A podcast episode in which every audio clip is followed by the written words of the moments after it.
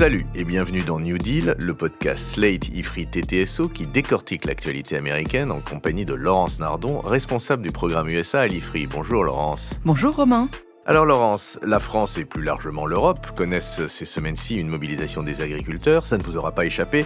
Les agriculteurs qui réclament de meilleures conditions économiques, moins de bureaucratie, etc. Alors, ce qui se passe en Europe et même en France n'est pas notre sujet ici et je voudrais qu'on reste de l'autre côté de l'Atlantique, mais profitons quand même de cette actualité française pour aborder un sujet qu'on ne connaît pas si bien, la politique agricole des États-Unis. On a en tête l'image d'immenses champs de maïs dans le Midwest, on connaît aussi la qualité pour nous très contestable de certains produits alimentaires américains, mais au-delà de ces stéréotypes, je suis sûr que vous pouvez nous donner une image plus précise de ce qu'est la politique agricole américaine.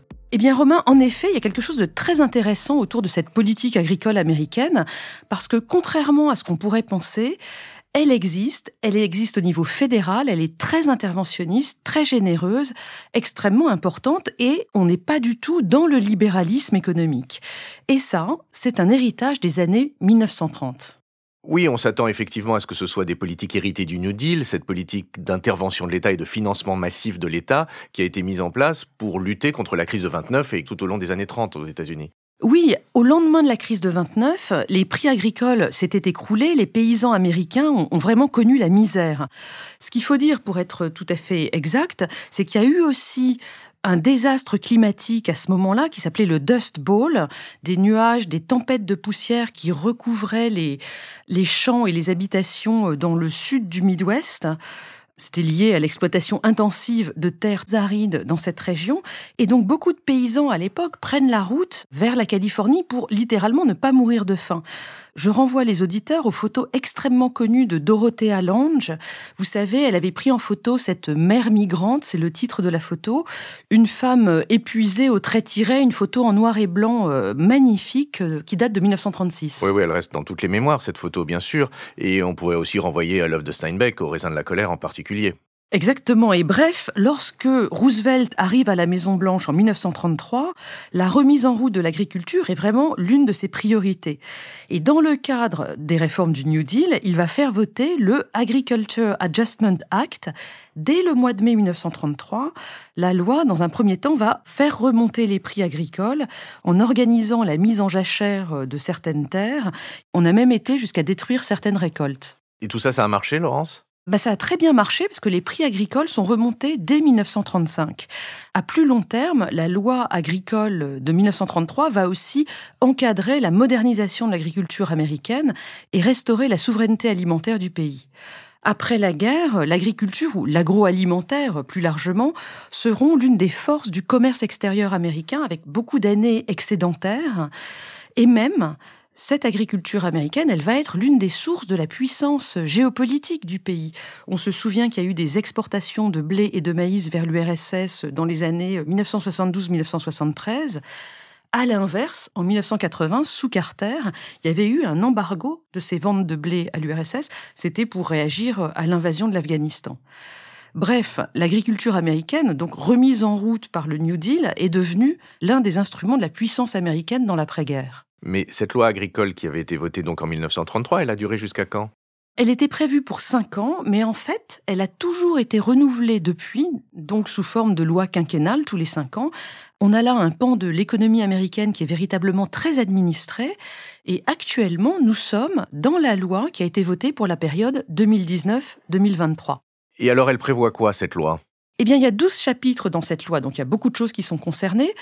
Mais pour ce qui est du secteur agricole, le plus évident, ce sont les chapitres qui portent sur le soutien des prix, donc un soutien contracyclique pour les grandes cultures, céréales, oléagineux, élevage pour la viande et pour le lait. les oléagineux, c'est le soja en particulier. Hein. Exactement. Donc, on va y trouver de très nombreux systèmes d'assurance récolte, d'assurance désastre lors des épisodes météorologiques extrêmes. Il y a aussi des aides sectorielles lors des hausses du pétrole, parce que quand le pétrole monte, c'est non seulement le carburant qui est plus cher, mais aussi les engrais et les pesticides.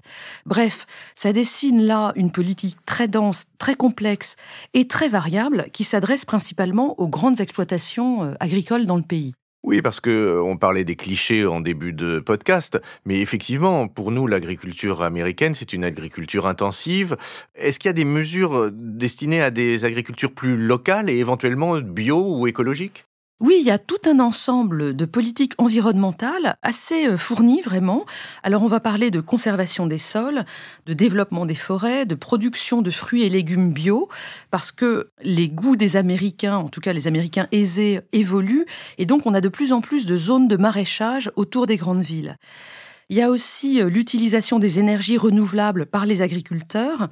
Mais bon, tout ceci paraît quand même un petit peu secondaire. On est aux États-Unis et donc c'est toujours de l'écologie incitative et pas du tout coercitive comme ce qu'on peut avoir euh, chez nous par exemple. Et d'ailleurs, il y a beaucoup de choses qui ne vont pas vraiment du point de vue environnemental. Par exemple, les biocarburants. Depuis 2005, le gouvernement fédéral subventionne la culture du maïs pour faire de l'alcool de maïs et donc du bioéthanol, mais en réalité, on commence à voir que c'est pas du tout aussi vertueux qu'on le pensait en termes euh, écologiques. Cet exemple, il renvoie au fait que historiquement, euh, l'agriculture américaine a été relativement prédatrice sur le territoire. Au XVIIIe siècle, par exemple, la culture du tabac en Virginie, euh, c'était très simple. On défrichait un champ, on cultivait, la terre s'épuisait, et donc on laissait tomber ce champ et on en rouvrait un euh, plus à l'ouest, comme ça, d'année en année, jusque dans les Appalaches. Ah ok, d'accord, mais ça c'est au XVIIIe, c'est quand même un peu ancien comme exemple. Bien, si vous insistez, je vais vous citer l'exemple de la Californie, qui est devenue le premier État agricole du pays dans les années 1980, grâce à une irrigation euh, véritablement délirante. La Californie a détrôné le Wisconsin et ses vertes prairies pour la production laitière dès 1993. Et surtout aujourd'hui, dans le désert, la Californie produit 80% des amandes du monde. La culture des amandes, c'est quelque chose qui est extrêmement consommateur d'eau et donc la Californie vide ses propres nappes phréatiques, mais aussi les réservoirs qui sont dans les États voisins, comme par exemple le Lake Mead. Oui, alors vous parlez d'irrigation en Californie. Là-dessus, voyez ou revoyez le film de Polanski. Alors, est-ce qu'on a le droit de recommander un film de Polanski aujourd'hui? Ça, c'est une autre histoire. Mais ce film de Polanski qui s'appelle Chinatown avec Jack Nicholson, qui est absolument un chef-d'œuvre du film noir et qui a comme background l'histoire de l'irrigation et les, magouilles de l'irrigation en Californie sur des plantations d'oranges à ce moment-là. Mais revenons à notre sujet pour savoir si on l'a épuisé. Est-ce que c'est tout ce qu'on doit savoir sur les farm bills aux États-Unis? Pas du tout. Les farm bills s'occupent encore euh, du développement des zones rurales. C'est un petit peu comme en France. Il s'agit du haut débit, il s'agit de l'accès à la santé. Il y a aussi des programmes de soutien à la recherche agronomique, bien sûr. Mais la partie la plus importante des farm bills, c'est encore autre chose, c'est l'aide alimentaire. L'aide alimentaire, c'est ce programme pour les Américains les plus pauvres, c'est ce qu'on appelle les food stamps, non? Oui, c'est un système qui a été mis en place en 1936. Alors, au début, ça s'appelait les food stamps. Ça a été renommé en 2008 SNAP, qui veut dire Supplemental Nutrition Assistance Programme, programme d'assistance pour une nutrition euh, de supplément. C'est un programme social, en effet, pour les plus précaires, les familles monoparentales, les enfants, etc., qui tient en réalité lieu aux États-Unis de RSA, c'est-à-dire que c'est vraiment le dernier filet de sécurité. Le nombre de bénéficiaires était en baisse dans les années 2000, on était à 25 à 30 millions de personnes, mais il a explosé littéralement après la crise de 2008, puis encore après le Covid, et à l'heure actuelle, ce sont pas moins de 42 millions de personnes aux États-Unis qui sont concernées par le programme SNAP, c'est-à-dire 12,5% de la population américaine. Alors, vous vous en doutez, ce sont plutôt les États pauvres du Sud, Alabama, Oklahoma, Virginie occidentale qui en bénéficient, mais aussi le Montana. Et puis, si on va regarder sociologiquement, ce sont surtout les minorités de centre-ville et des proches banlieues, enfin une population très marquée socialement. Mais enfin, c'est quand même un peu baroque que cette aide alimentaire soit prévue par une loi agricole. Et oui, d'autant plus que ce volet de la loi agricole absorbe entre 75 et 80% de son budget. C'est absolument énorme. Sur la loi 2019-2023 euh, dans laquelle les États-Unis sont à l'heure actuelle, c'est 326 milliards de dollars sur 430 au total. Donc c'est la réalité de la loi en termes budgétaires. Et ça s'explique historiquement parce que au départ, donc dans les années 1930, on faisait d'une pierre deux coups avec ce système. On écoulait la surproduction qui avait contribué à la crise agricole en nourrissant les Américains frappés par la Grande Dépression. Ce système a perduré parce qu'aujourd'hui, il permet de négocier des compromis tous les cinq ans entre républicains et démocrates parce que les SNAP entraînent un débat idéologique intense et permanent entre les deux partis. Laissez-moi deviner, les démocrates sont favorables au SNAP parce que c'est une politique d'aide sociale destinée aux plus vulnérables, et les républicains sont contre les SNAP parce que c'est une aide sociale destinée aux plus vulnérables. Ben oui, parce que les plus vulnérables dans le contexte américain, ce sont toujours les Afro-Américains et les Latinos, et ce sont des électeurs plutôt du Parti démocrate que du Parti républicain. Mais pour conclure là-dessus, il y a eu au moment du renouvellement de la dernière loi, donc à l'automne 2023, des débats absolument homériques à la Chambre.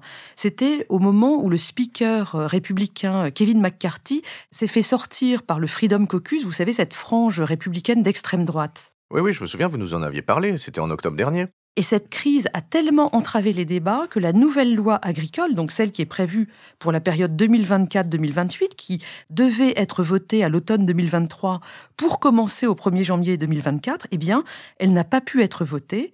Résultat, on a prolongé la loi précédente, 2019-2023, pour l'année 2024.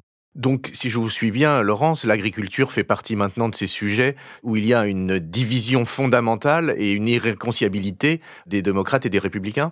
Oui, comme sur beaucoup d'autres sujets, mais il y a clairement un débat euh, de fond euh, plus large sur la véritable raison d'être des lois agricoles américaines, parce que le système actuel, il sécurise tellement les agriculteurs qu'il ne les encourage pas du tout à s'engager dans la transition verte. On a parlé de l'irrigation, c'est le meilleur exemple. Il est également extrêmement coûteux dans le budget fédéral, on n'est pas du tout dans le libéralisme économique.